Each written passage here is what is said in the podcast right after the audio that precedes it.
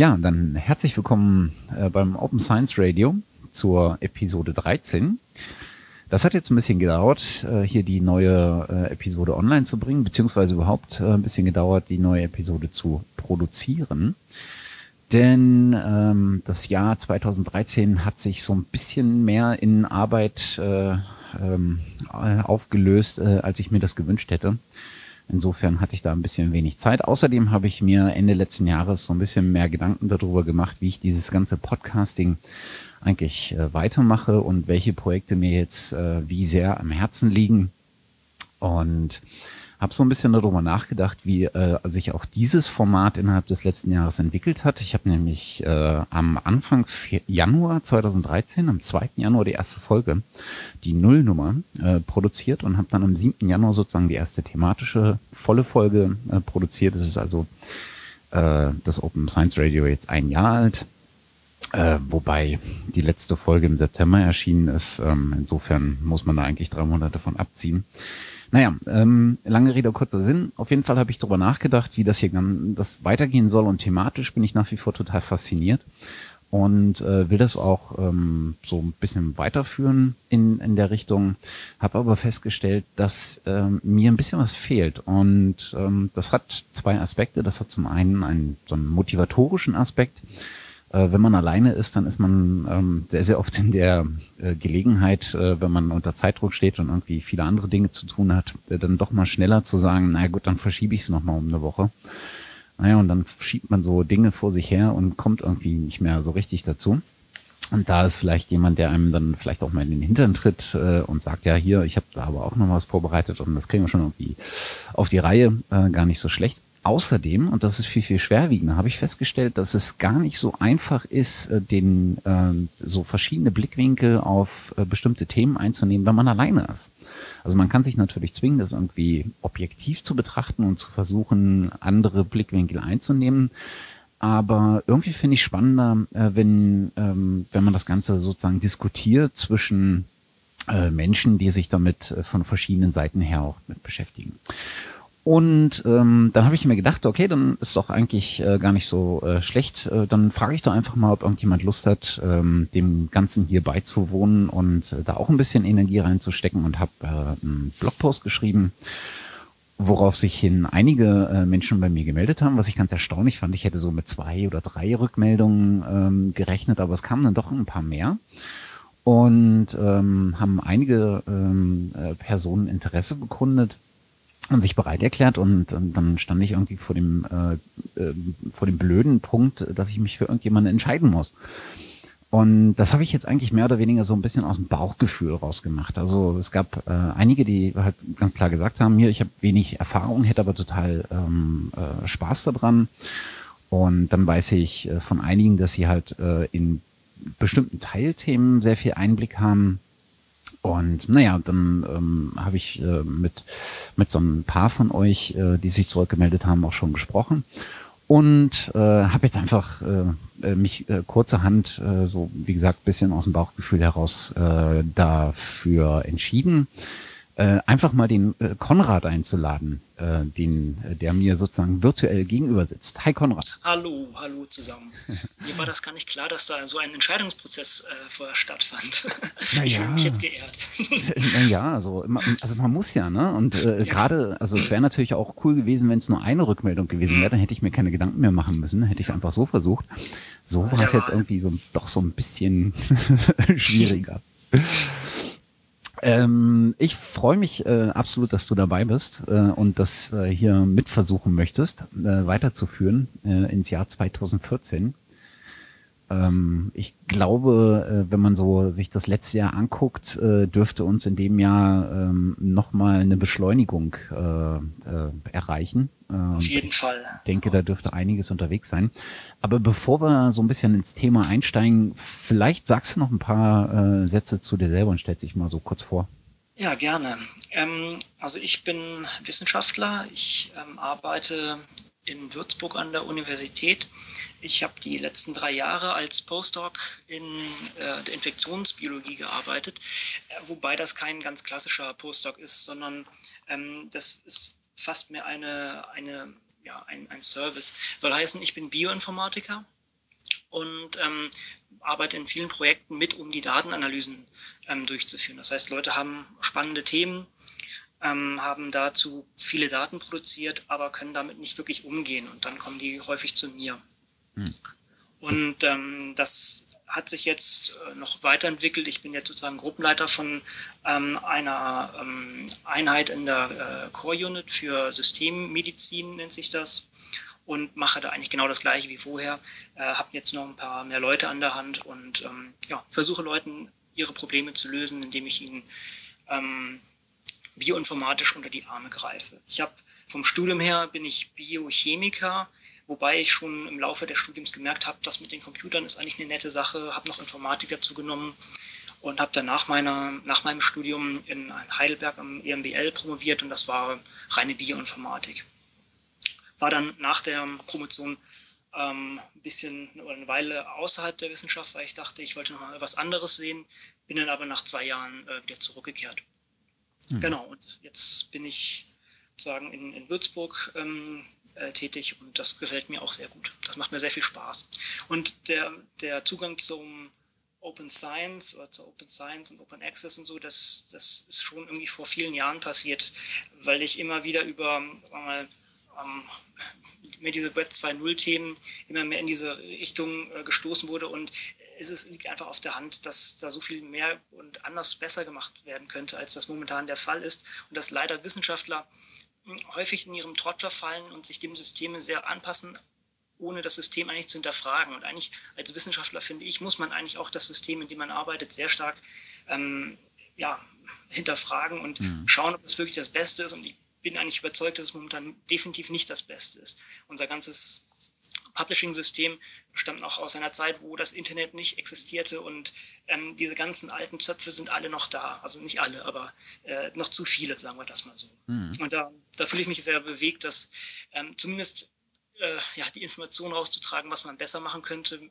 mit Ideen zu spielen und auch selber in meiner Forschung das etwas einzubringen. Ist immer nicht ganz einfach, weil, ähm, wie schon gesagt, es sind nicht mehr meine eigenen Themen, an denen ich arbeite und ähm, ich kann dann nicht immer sagen, ja, dann, dann schieben wir die Daten jetzt früher raus. Das geht nicht, mhm. weil das Daten von anderen Leuten sind.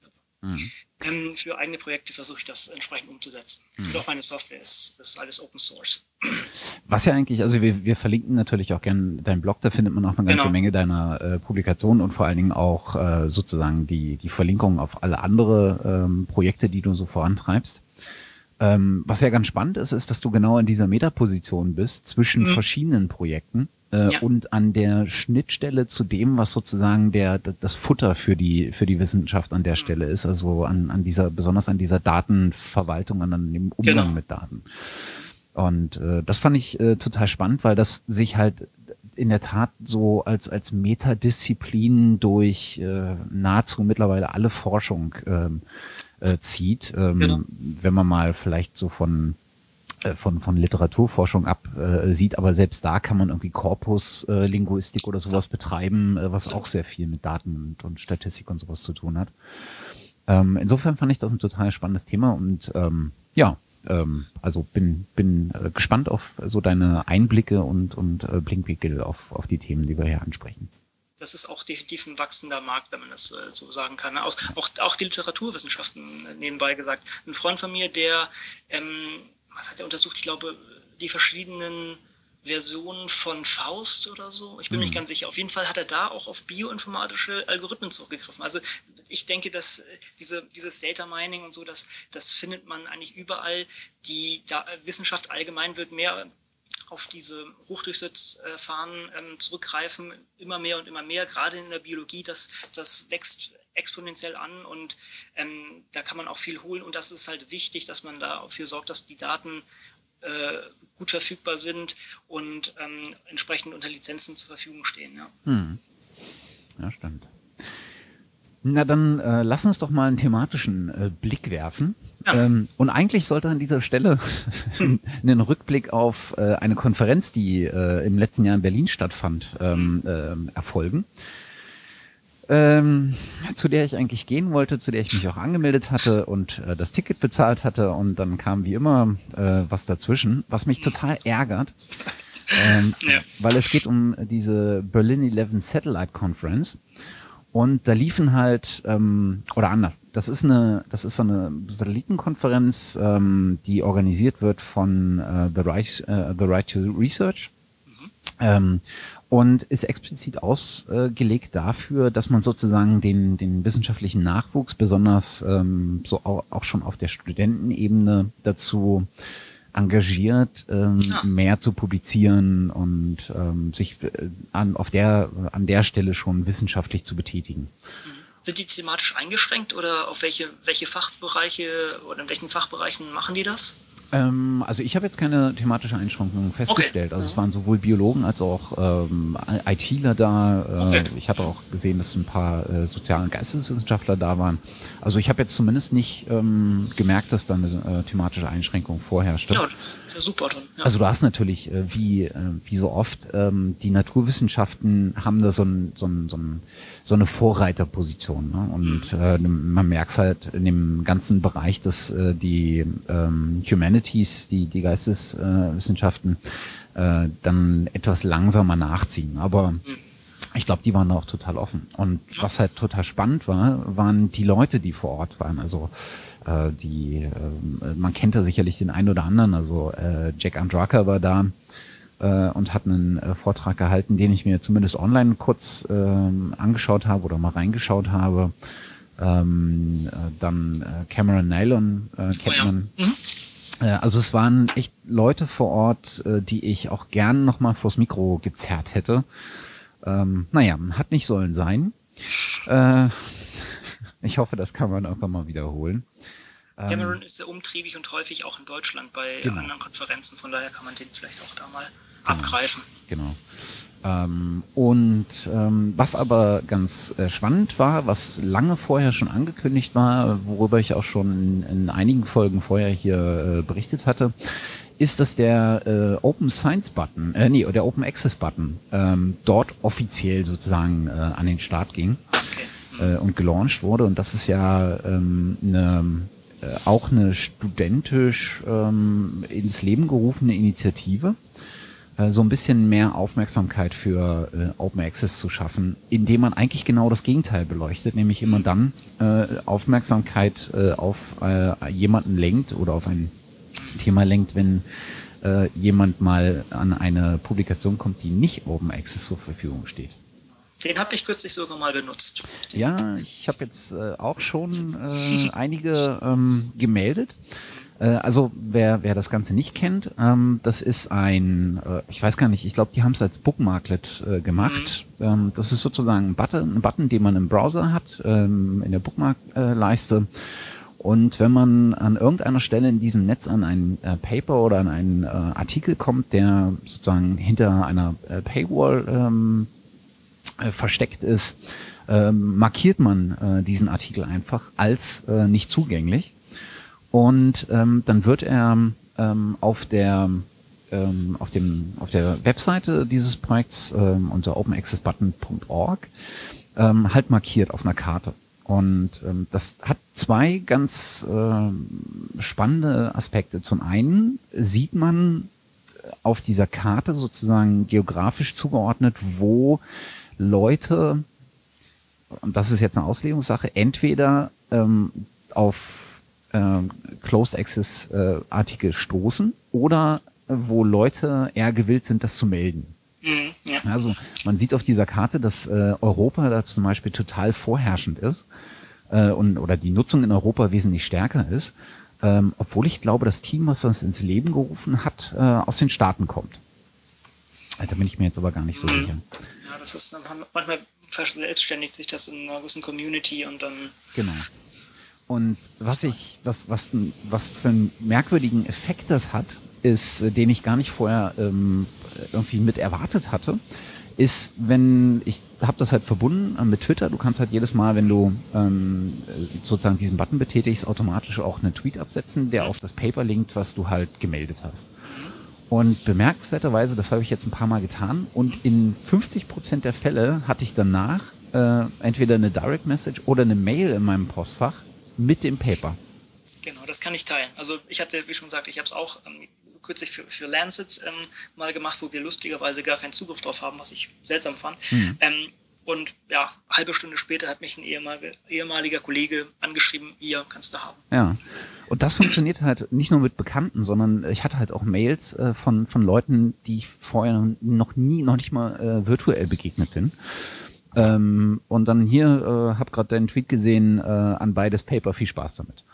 Und das ist, das ist, ich weiß gar nicht, ob das so ausgelegt war. Ich glaube nämlich eigentlich eher nicht. Ähm, aber es hat irgendwie diesen, diesen, ähm, diese Richtung eingeschlagen, was äh, irgendwie witzig ist. Ja, es ist nett. Nee, klar, eigentlich sollte es darauf hinaus zu sagen, Leute, hier, wir haben ein Problem und ähm, deshalb hämmern wir das jetzt mal auch in, in die sozialen Medien mit rein. Dass die Leute dann natürlich Hilfe bekommen, ist ein sehr schöner Nebeneffekt. Ja.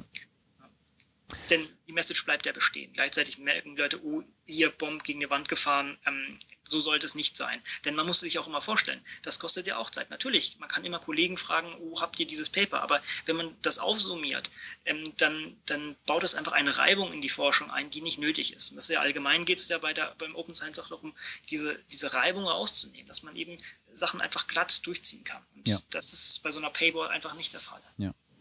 Das Projekt hat ähm, äh, ist schön ähm, offen auch gestaltet. Also du kannst äh, sozusagen sehen, wie viele äh, Paywall-Hits äh, momentan existieren. Also wir jetzt irgendwie knapp über 4000, habe ich vorhin gesehen äh, wovon mehr als die Hälfte in Europa und ich glaube davon ein großer Teil in Deutschland gemeldet ist. Also irgendwie scheinen da äh, viele äh, Deutsche äh, da einen echten äh, Fable für zu haben, das zu benutzen. Kann vielleicht auch damit zusammenhängen, dass das offiziell in Berlin äh, bei dieser Konferenz gelauncht okay. wurde. Und dadurch ein bisschen mehr Aufmerksamkeit erhielt. Also das ist äh, ganz spannend. Ähm, ich hatte jetzt mal äh, vor kurzem die äh, Entwickler oder die, die, die Projektinitiatoren angeschrieben und hatte mir so ein paar Features gewünscht, auch so hinsichtlich der Karte, ähm, dass man die halt irgendwie äh, auch exportieren kann und äh, ein bisschen genauer aufgliedern kann und vor allen Dingen auch so ein bisschen nach Publikation sortieren kann, äh, also nach Art der Publikation, ob es jetzt äh, Biologie oder Chemie oder Physik oder sowas ist. Äh, die sind da auch äh, fröhlich am, am entwickeln. Ähm, ist wie so oft, es sind halt nicht so viele Menschen ähm, und brauchen da halt einfach auch ein bisschen Zeit, um das umzusetzen. Aber ich glaube, da kann man schon noch so ein paar äh, spannende Sachen rausziehen. Ja, ist, denke ich, ein, ein, toller Datenschatz auch, dann, mit dem man arbeiten kann. Ja. Genau. Und man merkt ja, äh, dass äh, mittlerweile diverse Projekte angestoßen sind, äh, wo es genau darum geht, wo es oder wo es darum geht, äh, auf Primärdaten hinzuweisen, indem man äh, so eine Metadatenauswertung betreibt. Ne? Also mhm äh, ich glaube, wir haben später, kommen wir nochmal drauf, auf, auf das ganze Thema äh, Zitieren und, und äh, Kommentieren. Ähm, und das finde ich halt äh, echt spannend. Und da denke ich, wird uns in diesem Jahr auch noch ähm, erheblich mehr bevorstehen. Ja, denke auch. Genau. Ja, dann haben wir noch das Thema, ähm, wo wir bei Open Access und derartige, derartige Sachen sind. Es gibt ja äh, verschiedenste Plattformen, die einem helfen, die eigenen Paper zu teilen und, und zu organisieren. Und ähm, eins davon ist relativ bekannt, ist Mendeley, was man sicher schon mal gehört hat. Ja. Anderes ist Academ äh, academia.edu. Und bei diesem academia.edu ging in letzter Zeit ähm, ähm, ja, Abmahnungen ein, sodass Leute, die bestimmte Paper publiziert oder dort halt abgelegt haben und anderen zugänglich gemacht haben, die Information bekommen haben, sorry, mussten wir leider runternehmen, da wir von Elsevier ein entsprechendes Schreiben bekommen haben.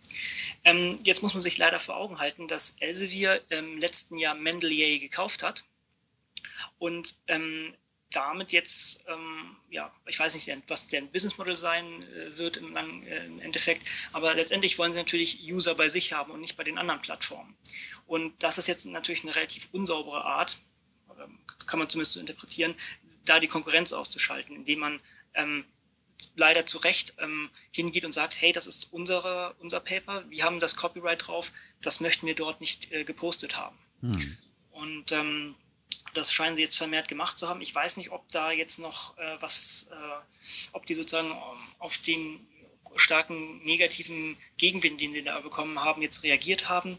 Ähm, aber allein dieser, dieser Ansatz, das so zu machen, ist, ist sehr unsauber. Ich meine, das ist immer ein, eine Sache, die schon immer über ihm hing. Wenn man, wenn man mit Elsevier oder anderen ähm, Publishern publiziert hat und das Copyright abgegeben hat, dann darf man das theoretisch nicht mehr auf die eigene Webseite stellen. Also je nachdem, wo man gerade ist natürlich oder mhm. wer man, äh, was die genauen Klauseln sind, aber ähm, das ist immer ein Problem gewesen und bisher ist man hatte man damit nicht große Probleme.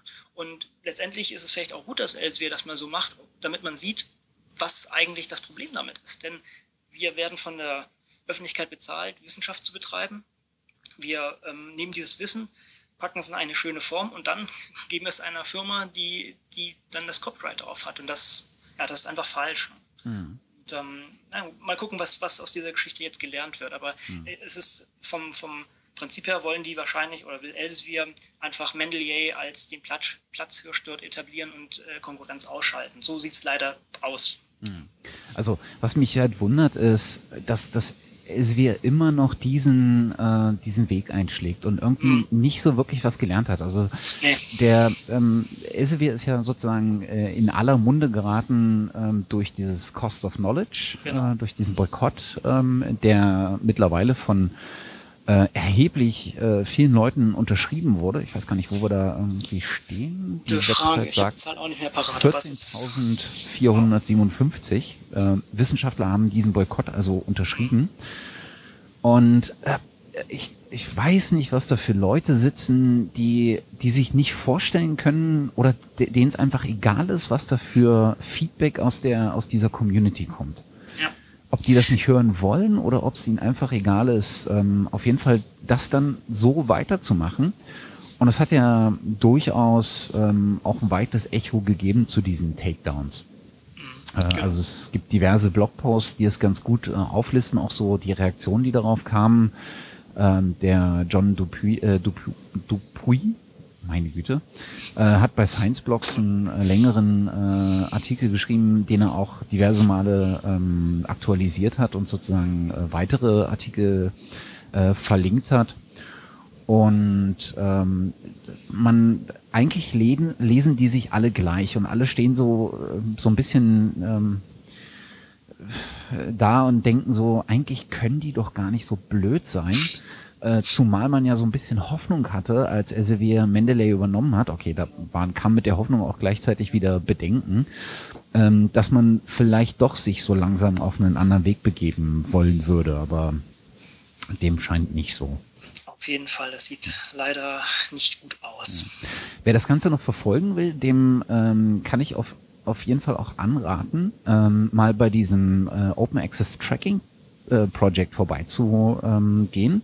Das ist ja ein, eine Initiative, ich glaube, von, von äh, Leuten in Harvard, ähm, die ähm, das Ganze äh, ist wie so eine Link-Plattform, ähm, an dem man oder auf der man das ganz äh, ganz gut nachverfolgen kann. Also die gehen sozusagen äh, über das hinaus, was der was der John Dupuy macht äh, der das ja händisch nach, ähm, nachpflegt und ähm, dieses äh, Open Access äh, Tracking Project äh, erlaubt das sozusagen ein bisschen ähm, umfassender und äh, arbeitet viel mit Tags, äh, mit denen äh, man sich da durcharbeiten kann. Ich glaube, der relevante Tag bei der Geschichte war äh, OA Takedowns, wenn ich mich recht erinnere.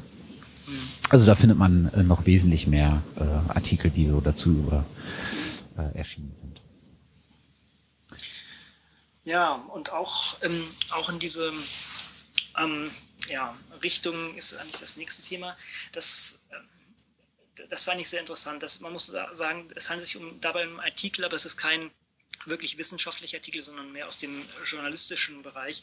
Ähm, und zwar war das in, in Science, wo äh, John Bohannon, das ist eigentlich ein ganz interessanter Kerl, mhm äh, Projekt äh, Dance Your PhD gestartet und der hat, glaube ich, auch einen TED-Talk drüber gehalten. Auf jeden Fall, dieser ähm, Journalist hat sich ähm, einer sogenannten Sting Operation unterzogen, oder er, er hat eine Sting Operation äh, durchgeführt, indem er ähm, ein Paper an verschiedenste Open Access ähm, Publisher geschickt hat oder Journale geschickt hat und ähm, die gesehen oder gemessen hat, wie die Rücklaufrate ist. Und das ist jetzt erstmal nichts Besonderes, aber er hat ein grottenschlechtes Paper dorthin geschickt. Das war das mhm. Problem. Bei diesem Paper ging es darum, dass ähm, aus, einem, aus einer Flechte ein Stoff extrahiert wurde, ähm, und in diesem Paper wurde beschrieben, wie dieser Stoff, wenn auf Krebszellen gegeben, das Krebszellwachstum hemmt, was super wäre, wenn, wenn das entsprechend wahr wäre. Das Ding ist nur, dass dieses Paper eklatante Fehler hat, ähm, keine Vergleichszelle äh, genutzt wurde, zu viel Alkohol ähm, und äh, verschiedenste Falschaussagen auch drin waren, dass irgendwie ein ähm, dosisabhängiger Effekt dabei war, was in Grafiken nicht der Fall war. Also grob gesagt, dieses Paper, wenn, wenn das jemand gelesen hätte, ähm, hätte er nach fünf Minuten sagen müssen, was für ein, ein Mumpitz.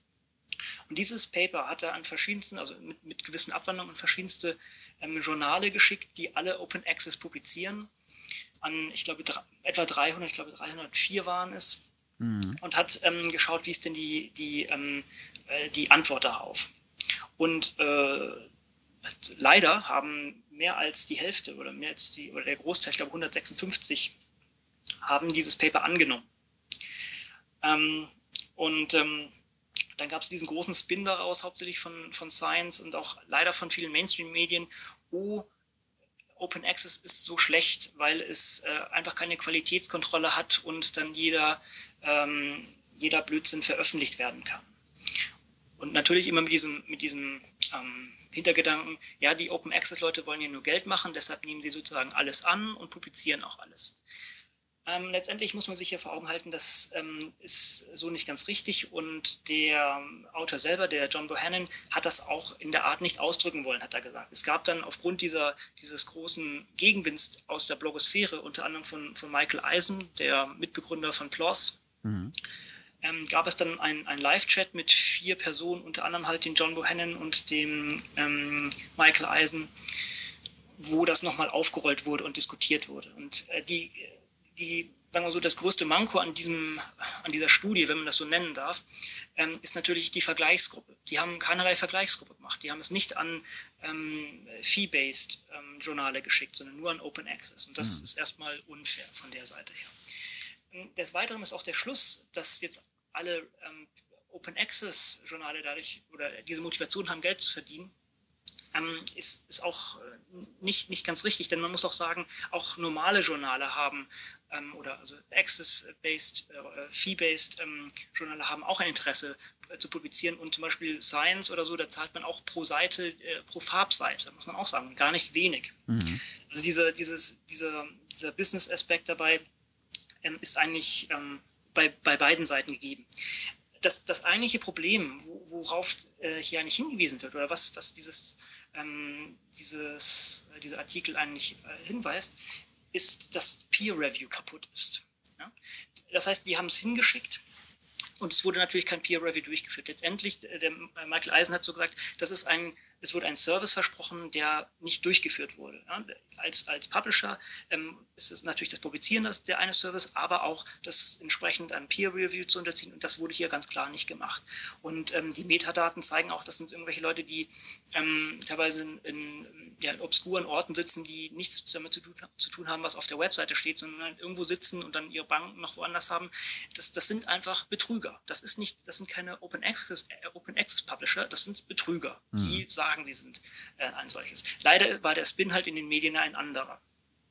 Ähm, aber das, äh, dieses, äh, dieser Artikel weist auf viele Probleme hin. Das eine ist ganz klar, der Peer Review ist, ist kaputt und ähm, es gibt Möglichkeiten oder es, es, gibt verschiedenste Möglichkeiten, das zu reparieren, aber das wird leider nicht, nicht, nicht so viel angegangen. Da werden wir später noch mal ein bisschen drauf eingehen, denn es gibt verschiedene Lösungen. Mhm. Das andere ähm, ist natürlich auch der finanzielle Aspekt. Ja, man kann als Open Access Publisher Geld verdienen, aber das liegt auch unter anderem daran, dass Publishing allgemein relativ teuer ist. Und ähm, wenn man da die allgemeinen Preise senken würde, dann wäre diese Incentive, diese Motivation, als, als Betrüger dran zu gehen, gar nicht mehr so gegeben. Und ähm, ein, ein Beispiel ist natürlich PeerJ, die mit relativ oder mit sehr geringen Kosten ähm, ein, ein Gegenmodell liefern. Ähm, der, der Michael Eisen hat auch gesagt, man, man müsste eigentlich diese ganze Publication-Business müsste man eigentlich ganz anders angehen. Eigentlich müsste das als, ähm, als letzter Teil der wissenschaftlichen Arbeit, ja, und was alles vom Staat bezahlt wird, müsste eigentlich auch als Infrastruktur gesehen werden. Und ähm, sozusagen eigentlich müssten diese Publisher dürften gar nicht existieren, sondern man müsste eine Infrastruktur haben, wo man Sachen publiziert und ähm, das nicht über ein ja, externes Business fahren. Ja. Mhm. Was ist noch?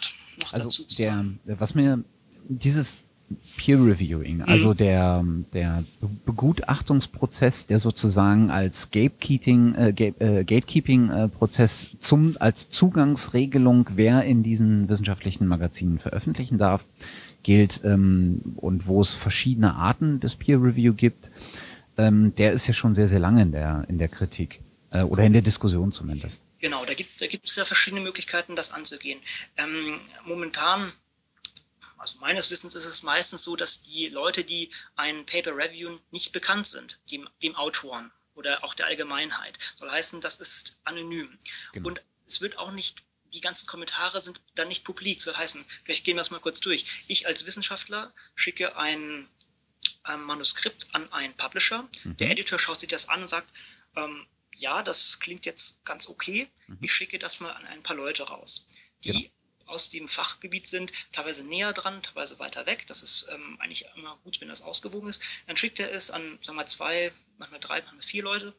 Mhm. Und nach einer gewissen Zeit, immer leider zu lange, ähm, nein, also da gibt es verschiedene Zeiten, aber kommt, kommt das dann zurück zu dem Editor, der äh, gibt das dann an den ähm, Autoren zurück und da steht entweder drin, ja, schönes Paper, kann, kann so akzeptiert werden oder, ah, hier, das ist ein Knackpunkt oder, ah, das habe ich nicht verstanden oder hier muss man nochmal Experimente machen.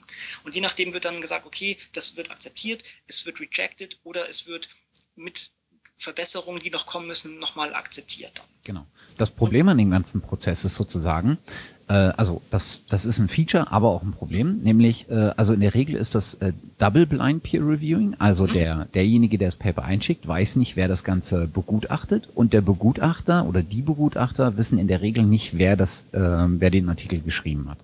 Bei uns, bei uns in den Biowissenschaften weiß ich meistens, wer es geschrieben hat, wer das Paper okay. geschrieben hat. Ich als Reviewer weiß es, aber es ist, äh, kann sein, dass es in anderen Richtungen anders aussieht. Okay. Ja.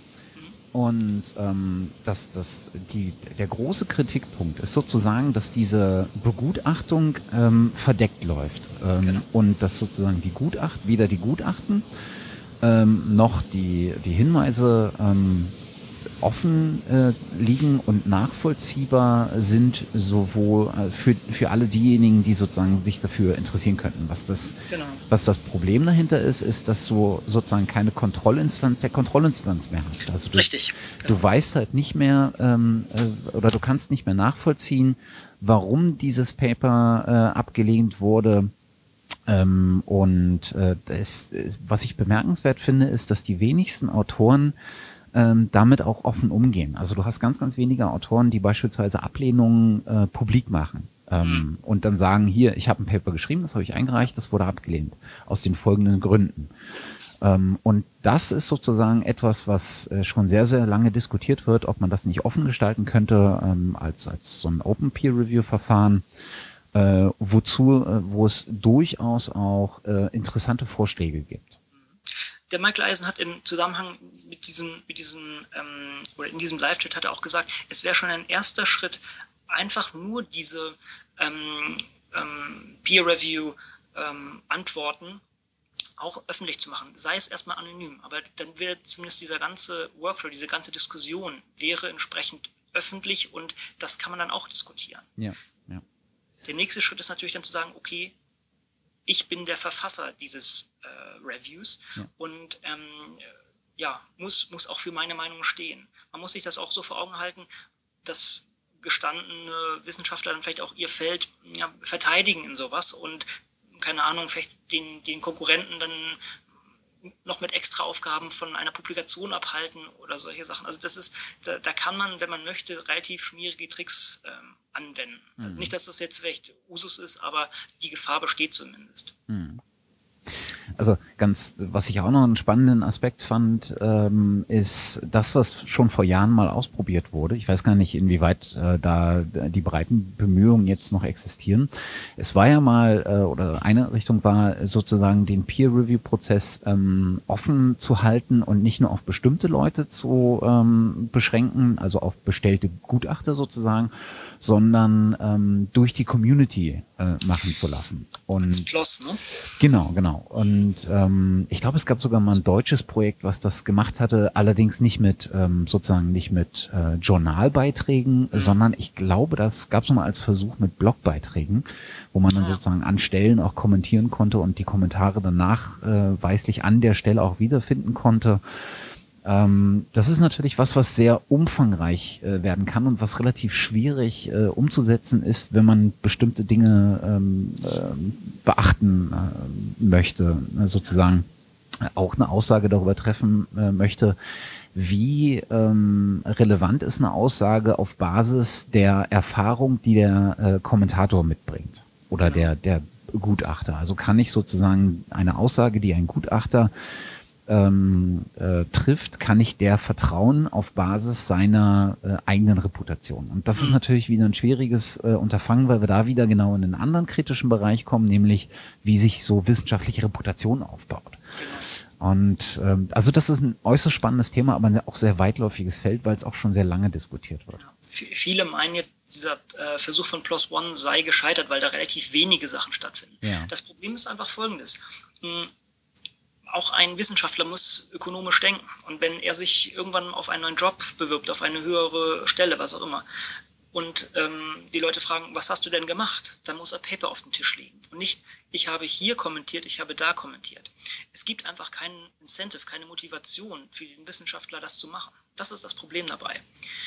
Wir werden alle leider nur nach unserem Paper-Output gemessen. Nicht, ob wir irgendwo noch was Nettes geblockt haben oder ob wir mh, hm, irgendwo ja, anders uns eingebracht haben. Ja. Leider ist das Measurement da sehr, sehr eingeschränkt. Mhm. Ja. Also auch da gibt's ja dann äh, Bemühungen, äh, kam ja auch schon mal zur Sprache, so, Org Metrics wäre da ein Stichwort, also sozusagen auch diese Metriken der äh, Reputationsmessung zu erweitern und nicht nur äh, harte äh, Artikelveröffentlichungen und äh, die Referenz durch Zitation auf diese Artikel zu messen und heranzuziehen, sondern halt auch genau Bemühungen und äh, Kommunikation äh, außerhalb dieses sehr engen Kontextes. Genau. Ja. Ähm, da gibt's, äh, ich denke, das werden wir auch noch diverse Male ansprechen, weil es ja, da echt spannende Projekte gibt. Da gibt es auch dieses Dora, das hatte ich mir leider nicht angeschaut. Das ist ähm, letztendlich ein Statement von vielen Wissenschaftlern, sich dagegen auszusprechen, den Impact Factor als als Measurement für den Output eines, oh, ich spreche jetzt nur, äh, nur Englisch, ähm, also den, den, den Impact Factor, das muss man jetzt leider sagen, den Impact Factor als, als Auswahlkriterium oder als Bewertungskriterium für, für ein, ein einzelnes, ähm, ja, für einen Wissenschaftler sozusagen zu nutzen. Wie viele Publikationen hat er in einem Journal mit so und so vielen ähm, Punkten an Impact? Das, genau. ist, das ist fatal, weil es auch ganz klar gezeigt wurde, die Korrelation zwischen den Impact-Faktor äh, eines Journals und der Zitationsrate des einzelnen Papers ist sehr, sehr gering. Also das ist fatal, aber es hat sich leider durchgesetzt. Das ist ein ganz großes Problem. Ja. Du hattest gerade noch was erwähnt, ähm, worauf ich nochmal zu sprechen kommen möchte, ähm, und zwar PeerJ. Ähm, das ist ja ein Projekt, äh, was jetzt auch noch nicht allzu alt ist. Äh, ich hatte es in der Episode 5 äh, schon mal angesprochen. Ähm, und äh, was ich durchaus sympathisch aus zweierlei Gründen finde. Ähm, zum einen gibt es da eine, eine relativ gute Preisstruktur. Ähm, also man macht die, äh, also was PLJ ist, ist es sozusagen ein, kann man es als Reprint-Server oder als ähm, Open Access Plattform? Wie ist es es ist ein klassisches Journal. Die haben jetzt auch kürzlich noch einen Preprint-Server noch gelauncht. Ach stimmt, so rum genau. Letztendlich, das, das, das Bezahlmodell ist bei denen halt anders. Während ich bei, sagen wir bei PLOS oder bei anderen Open Access Publishern pro ähm, Artikel, den ich publiziere, zahle, ist es bei PJ fast so ein Abonnement. Genau. Das soll heißen, ich kann, ich glaube, als Student 99 Dollar, als genau. Postdoc und aufwärts 199 Dollar äh, zahlen einmalig und kann dann einmal pro Jahr ein Paper dort publizieren, beziehungsweise ich kann sozusagen die Flatrate für zwei 299 Dollar, glaube ich, nehmen genau. und kann dann so viele machen, wie ich möchte. Genau. Es muss nicht immer billiger sein, ja. ähm, denn jeder Autor, der mit dabei steht, muss ähm, entsprechend dieses Abonnement, ich nenne es jetzt mal so, haben. Ja. Und das kann, wenn man ein großes oder ein Paper mit vielen Autoren hat, natürlich mehr als jetzt sagen wir mal die 1000 500 Dollar von Plus One sein. Das stimmt. Äh, heißt ja auch nicht, dass man äh, sich sozusagen mit, diesen, ähm, äh, mit diesem Preis äh, den Zugang zu dem äh, Journal erkauft, äh, sondern das wird natürlich trotzdem noch begutachtet und genau. reviewed.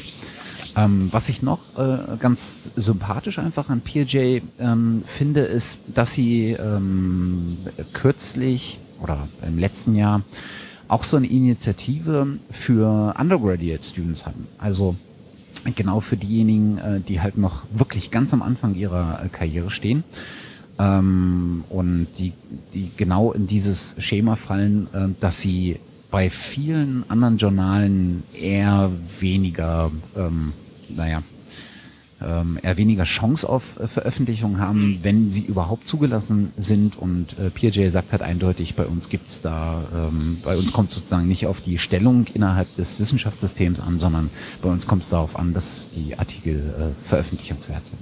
Das ist auch ein sehr guter Ansatz, genau. auf jeden Fall. Ja, weil da gibt's einfach auch sehr, sehr viele, die da willig sind. Und äh, es gibt einfach relativ wenig Orte, wo man da willkommen geheißen wird. Mhm. Jetzt muss man noch dazu sagen, dass PJ natürlich äh, auch einen guten ähm, Start hatte, weil das keine Unbekannten waren, die dahinter Richtig, stehen. Genau. Ja, also da gab es schon ein bisschen Aufmerksamkeit ähm, äh, dafür, ähm, obwohl das ein relativ junges Projekt war. Ähm, was war es, der Mitbegründer von Mendeley war es? Mhm, genau. Ich glaube ja, genau.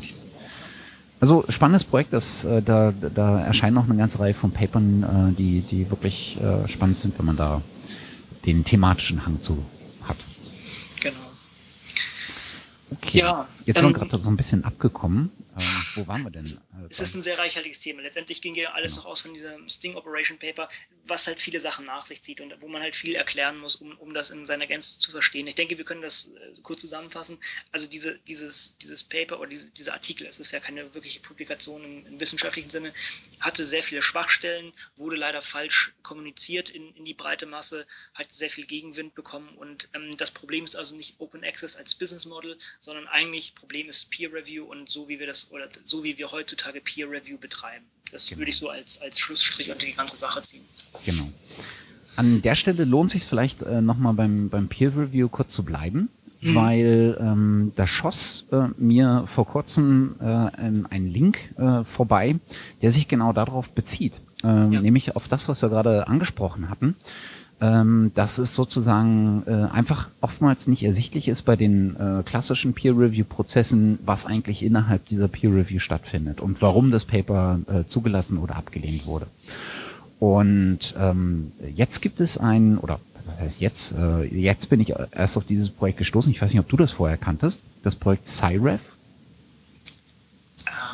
sagt mir jetzt nichts. Das ist ähm, sozusagen ein Service, der ähm, es Wissenschaftlern ermöglicht, sozusagen die, das Peer Review zu Peer Reviewen. Also sozusagen gut, ja. einfach ihre Erfahrung mit diesem Peer Review ähm, äh, darzulegen und das ähm, öffentlich zu bekunden. Und darum geht's. Äh, es geht sogar darum, äh, das Ganze nicht nur ähm, zu begutachten, sondern auch tatsächlich zu bewerten. Also was sozusagen das, das Ziel ist, ist so ein Bewertungsindex, wie gut das Peer, also wie hoch die Qualität eines Peer äh, bei äh, bestimmten Magazinen ist. Und was ich ganz, das finde ich ein, in der Tat einen sehr, sehr spannenden Einstieg, weil das, ähm, weil ich irgendwie, ich weiß nicht, ob das ein bisschen weit hergeholt ist, aber ich finde, Peer-Review-Verfahren äh, sind auch ein bisschen so ein Qualitätskriterium für äh, Journale, weil ich finde, wenn man, das ist so ein bisschen eine Respektsbekundung auch. Also wenn ich eine an, ein anständiges Peer-Review mache, ähm, dann egal was da als Einreichung kommt, äh, schätze ich den Autoren auch wert. Und ähm, wenn ich jetzt den Schritt darüber hinausgehe und sozusagen Magazine auch danach oder Journale danach ähm, so ein bisschen sortieren kann, wo ich eine gute Peer Review erwarten kann, dann bin ich natürlich als Autor auch eher dazu geneigt, mich äh, meine Artikel dort einzureichen, wo die Peer Review als gut bewertet wurde. Genau. Und muss dann noch sagen, ein, ein, ein, ganz also persönlich wichtiger Punkt ist auch äh, Geschwindigkeit. Also hm. manche manche manche Peer Reviews dauern ja Monate und das kann man sich nicht immer leisten, wenn man das mal so. Ja. Und was ich jetzt noch spannend fände, wäre sozusagen, wenn man jetzt dazu übergehen würde, auch gerne anonymisiert, das, das muss man ja nicht mhm. personalisiert machen, sozusagen die, die, äh, die Peer-Review-Zusammenfassung, also die Gutachten mal offen zu legen. Ähm, und äh, das sozusagen auch abgelehnte Artikel zu publizieren ähm, wenn jetzt äh, fachlich nichts dagegen spricht. Also wenn da natürlich totaler Murks drin steht, weil ich einfach Verfahrensfehler oder so gemacht habe, dann ist das, sollte ich mir das vielleicht überlegen. Aber wenn das, ähm, wenn das abgelehnt wurde aus äh, qualitativen Gründen, weil das äh, ich weiß nicht, was man dafür Aussagen treffen könnte, äh, das mal offen zu legen und sozusagen nachvollziehbar für andere Autoren zu machen, auch was da an Tipps zurückkommt, wie das, in welcher Art und Weise das geändert werden sollte. Ich glaube, das könnte, wenn man das über einen längeren Zeitraum macht und ein bisschen Stoff dahinter steht, das könnte durchaus auch zur Steigerung der eingereichten Artikel, ähm, der, der Qualität der eingereichten Artikel äh, beitragen. Ja, letztendlich kommen wir da schon an ein Thema, was wir auch ähm, besprechen wollten, ist eigentlich dieses äh, Faculty oder F1000 Research. Ja. Und zwar in dem, in dem gleichen Science-Issue, wo diese Sting Operation ähm, enthalten war, das die war, war ein Special Issue mit allgemein über Open Access. Da ist auch eine kleine nette Visualisierung vom, vom Zeichner von XKCD drin, The Rise of Open Access. Genau, Aber da ist unter anderem auch noch ein Artikel über, ähm, ich muss sagen, ich weiß nicht genau, ob ich ihn ausspreche, Vitek Trak. Ähm, das ist der Gründer von Faculty 1000 und Faculty 1000 Research. Der hat vorher hatte äh, Biomed Central gegründet, ist ein, der, der ist über 70 und ich würde sagen, wirklich ein Visionär. Der, der hat es wirklich drauf. Und dieses Faculty 1000 Research, da ist es so. Man, man postet eigentlich den Artikel und er ist sofort publik da. Und der ganze Peer-Review-Prozess ist öffentlich und ja. mit Namen. Und ich denke auch, so wie du das gerade sagtest, einfach an diese Sachen kann man auch sehr viel lernen und man kann auch diesen, diesen Prozess sehr gut verstehen. Das ist ja, das ist ja etwas, was, ähm, was sozusagen für viele, äh, die das allererste Mal einen Artikel einreichen, ähm, ne, ein Riesenhindernis ist, weil der ganze Prozess in seiner, in seinem Ablauf zwar äh, logisch und klar ist, weil er auch beschrieben ist, aber in dem tatsächlich, äh, das, was tatsächlich passiert, ähm, halt sehr, sehr schwierig einzuschätzen ist für jemanden, der das noch nicht hat. Klar kann man dann Kollegen fragen oder, oder auch mal den Doktorvater oder ähnliches. Aber ähm, ich kenne viele, die dann einfach total ähm, davor standen und so gedacht haben, okay, das ist jetzt so ein bisschen das Damoklesschwert und ähm, entweder es erwischt mich oder es erwischt mich nicht. Ja? Und man kann sich halt an vielen, vielen Stellen weniger darauf vorbereiten, als dass man, äh, als wenn man das könnte, wenn man sozusagen einen transparenten Einblick in dieses ganze Happening hätte. Es ist ja auch, man muss leider sagen, fast so ein gewisser Ritualtanz. Also da sind so gewisse Sachen drin. Das ist vielleicht ja, es hat sich so rauskristallisiert, ja, man erklärt nochmal kurz, was hat denn diese Studie gemacht und so. Also das sind Sachen, die, die kann man, wie du selber sagst, als, als Anfänger, wenn man das noch nie gemacht hat, gar nicht so wissen oder das allgemeine Prozedere. Und das ist äh, sehr schön klar, wenn man dann einfach mal nachgucken kann, ah, äh, erst kam das, ah, und wie antworte ich denn jetzt darauf und wie kann ich denn jetzt sozusagen meine, meine Defense, also meine Verteidigung darauf ähm, oder meine, meine, ja, meine Antwort da jetzt entsprechend formulieren, um, um diesen ähm, wieder entgegenzuwirken oder um, um sozusagen diesen Fehler zu korrigieren und so. Das ist, denke ich, ein sehr schöner Ansatz, ja. Ja. Das äh, ist eins der vielen Projekte, in das man auch öfter mal reingucken kann, weil da wirklich mhm. äh, coole Dinge einfach abgehen. Also auch wenn man fachlich nicht so viel Ahnung davon hat. Also wenn man sich so ein bisschen mal reingedacht hat in die ähm, in die Logik, wie so äh, Begutachtung äh, funktioniert und auch wie Artikel ähm, wissenschaftliche Artikel funktionieren, mhm. sowohl in ihrem Aufbau als auch in ihrer Argumentationsstruktur als auch in dem, worauf was sie dann bewirken sollen und wie sie sozusagen Ideen in der Wissenschaftswelt miteinander vernetzen durch Zitationen und, und so weiter, ähm, ist das echt spannend zu sehen, wie auch ähm, wie auch diese Dinge entwickelt werden und fort, sich fortentwickeln und ähm, das ist wirklich wirklich ganz spannend. Lass uns doch, ähm, äh, weil wir äh, heute so ein bisschen ähm, ein wenig mehr ge länger gebraucht haben zur Vorbereitung dieser Folge, lass uns doch am Ende äh, noch so ein noch so ein paar lustige äh, Links reinwerfen, ähm, die ganz nah an diesem Thema dran sind, nämlich ähm, äh, am, am Thema kommentieren, äh, zitieren, äh, sich miteinander vernetzen ähm, und vor allen Dingen die Debatte sozusagen anzustoßen. Äh, weil da haben wir jetzt hier an der Liste noch äh, so zwei, drei äh, Geschichten. Genau, also ähm, PubMed Central Commons ist, ist da und was ist das?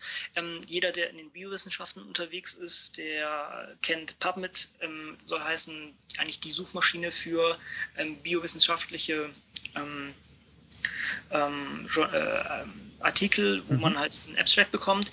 Und wenn man sich anmeldet bzw.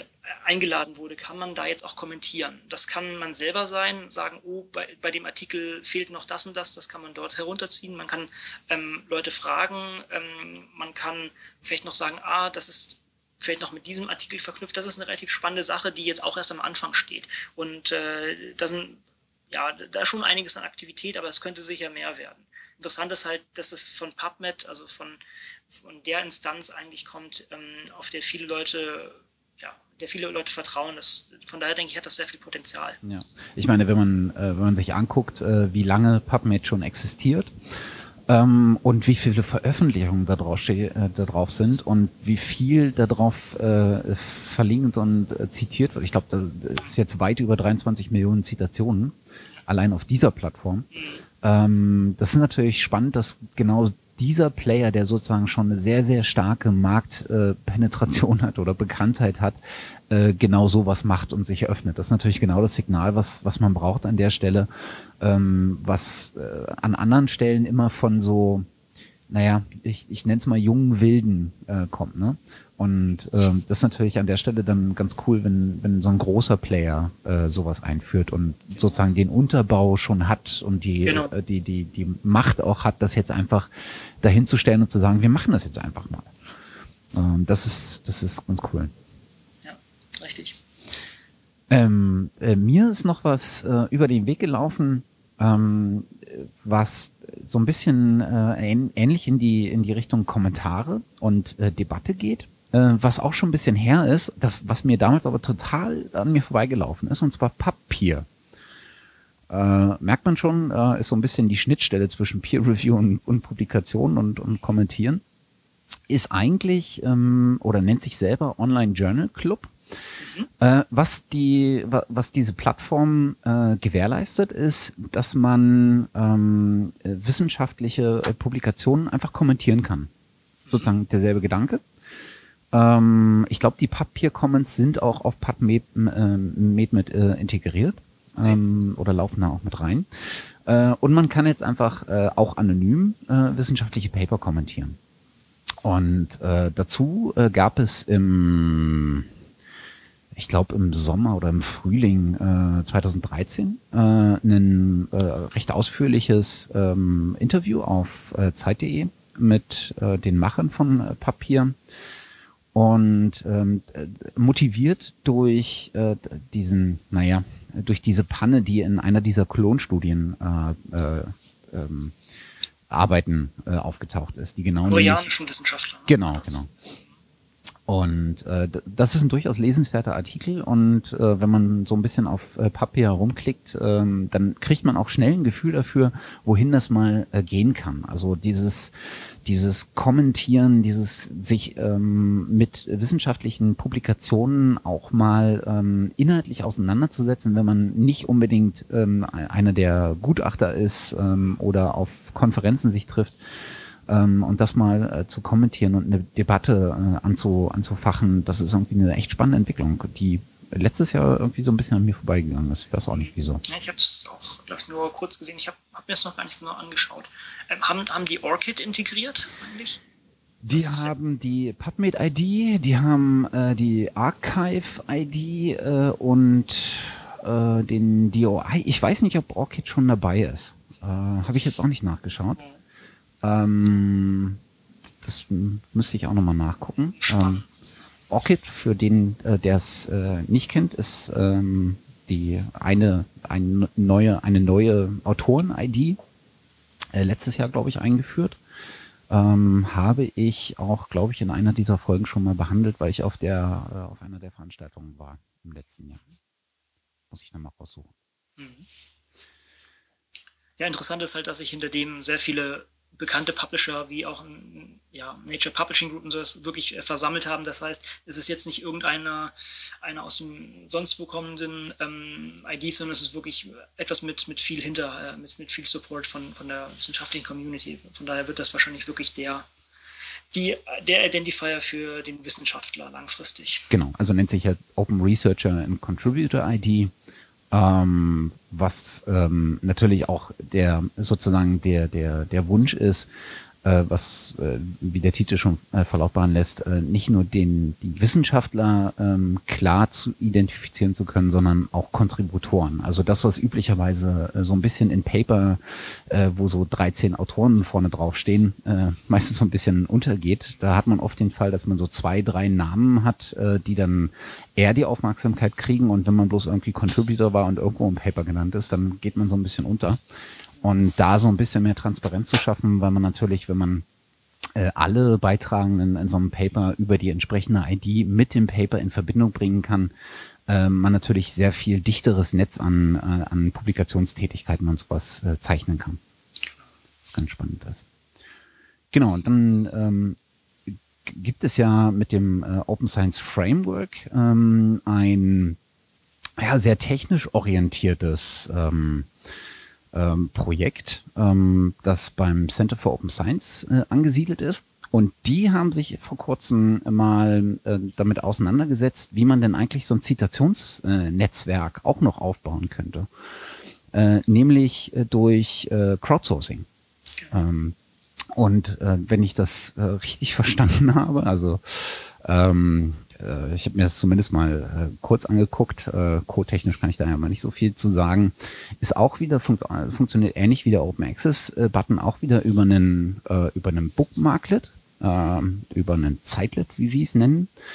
Und was das Ganze macht, ist, wenn ich irgendwo auf ein wissenschaftliches Paper treffe, äh, was ich mir ohnehin gerade angucke, dann kann ich sozusagen dieses Paper markieren und ähm, dieses Sitelet oder Bookmarklet liest sich ähm, die Zitationsangaben, die unter diesem Paper oder zugehörig zu diesem Paper existieren, aus und integriert es in seine eigene Datenbank. Also was ich eigentlich mache, ist, ich reichere eine Datenbank mit Metadaten zu wissenschaftlichen Papern an. Was mich da ein bisschen interessiert, ist, ist leider wieder der juristische Teil.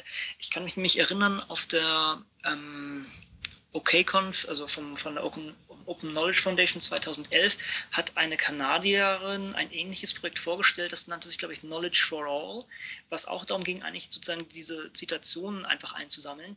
Und ich glaube, da hat jemand gesagt, das ist gar nicht ganz trivial oder ganz, juristisch nicht ganz ohne, weil das sozusagen Teil von dem Paper ist und damit dem Copyright unterliegt. So lächerlich das jetzt auch klingen mag. Ja. Ich bin mir nicht sicher, ob das wirklich der Fall ist, aber ähm, das sollte nochmal gecheckt werden. Ja. Ich weiß nicht, ob, wahrscheinlich haben die das gemacht oder, oder vielleicht sagen sie auch, ist, ist uns egal, wir machen es trotzdem. Es ist auf jeden Fall sehr wichtig, weil man mhm. dann eben auch diese Zitationsmetriken und Netzwerke erstellen kann und wirklich auch mal, man könnte zum Beispiel mal die Impact-Faktoren und sowas auch mal wirklich nachrechnen, genau. was ja auch nicht wirklich möglich ist.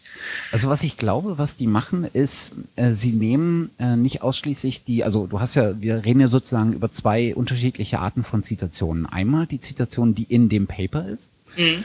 Und einmal die Zitation, die auf dieses Paper verlinkt. Ne? Genau. du hast ja bei ganz vielen ähm, ähm, äh, Journalen äh, zu dem Paper rechts meistens in so einer Navigationsleiste sozusagen die incoming Links oder äh, mhm. Deep Links oder Zitationen oder wie oft das Thema äh, auf, auf, auf Twitter äh, rumgegangen ist, wie oft dieser Link auf Twitter geteilt wurde oder ähnliches. Äh, da kann man relativ viel Zeug ähm, mit aufnehmen und ich glaube, das geben sie vor allen Dingen weiter. Okay. Okay. Und äh, da bin ich mir, da bin ich mir gar nicht so sicher, weil das könnte man ja dann argumentieren, das ist ja eigentlich nicht sozusagen ähm, innerhalb dieses Papers, sondern das ist ja, man, man versucht, man geht sozusagen mit den Metadaten, die mit diesem Paper umgehen, zurück. Mhm, genau. Und das wäre aber trotzdem eine spannende Geschichte, weil natürlich äh, der das Journal, was diese Metadaten einsammelt und sozusagen die die Widgets oder die Algorithmen entwickelt hat, um das dort auf der Webseite auch auszugeben, dann natürlich auch wieder organ, äh, sagen könnte, naja, das sind aber irgendwie unsere Daten, weil wir haben sie ja in der Form erst aggregiert. Mhm. Das wäre natürlich äh, irgendwie äh, mal eine spannende Frage, aber da habe ich zumindest noch nichts mitbekommen, dass in der Richtung was ähm, äh, diskutiert werden würde.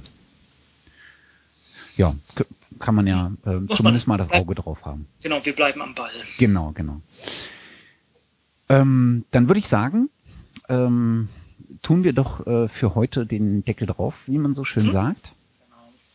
Genau. Ähm, ich äh, kann oder äh, würde zum Abschluss noch äh, einen Punkt ansprechen und zwar diejenigen, äh, die sich jetzt äh, auch noch unter äh, oder zu meinem Aufruf ähm, gemeldet haben, äh, doch vielleicht das Open Science Radio durch Teilnahme zu unterstützen, immer herzlich gern. Es, äh, da kommen, glaube ich, noch viele andere äh, Blickwinkel zu. Bei einigen weiß ich, äh, bei welchem Thema sie sehr firm sind und auch äh, leidenschaftlich gern äh, darüber sprechen und äh, dazu argumentieren. Bei anderen weiß ich es nicht genau. Äh, wer also nach wie vor Lust hat, ähm, tut das einfach in die Kommentare. Da spricht nichts dagegen, bei der einen oder anderen Folge dann einfach jemanden noch mit dazu zu holen, der sich vielleicht speziell mit bestimmten Themen beschäftigt. Ähm, ansonsten hat es mir großen Spaß gemacht, ähm, äh, den, äh, äh, dich äh, dabei zu haben.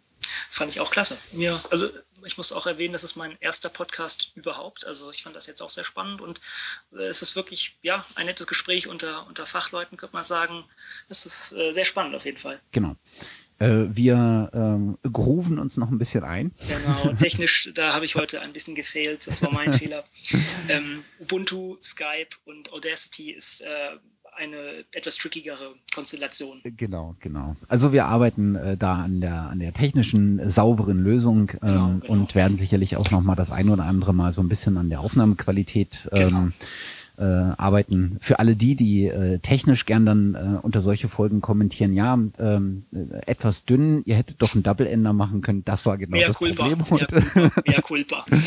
Aber das ist auch, ich glaube, an der Stelle ist auch einfach die inhaltliche Qualität etwas wichtiger als die, ähm, als die Audio äh, oder als die auditive Qualität. Äh, solange die nicht wehtut im Ohr, soll das äh, mal ganz okay sein und wir arbeiten dran. Genau. Gelobigen Besserung. Genau. Äh, auf jeden Fall äh, bin ich äh, gespannt äh, auf dann äh, unsere nächste gemeinsame ähm, äh, Episode, denn das soll es werden. Wir werden halt einfach in Zukunft das Open Science Radio gemeinsam gestalten. Äh, und äh, wir machen jetzt mal keine Versprechungen äh, auf Veröffentlichungszeiträume. das hat mir die Vergangenheit gelehrt, aber regelmäßig soll es auf jeden Fall wieder genau. erscheinen. Mal gucken, was wir da hin, hinbekommen. Richtig. Gut.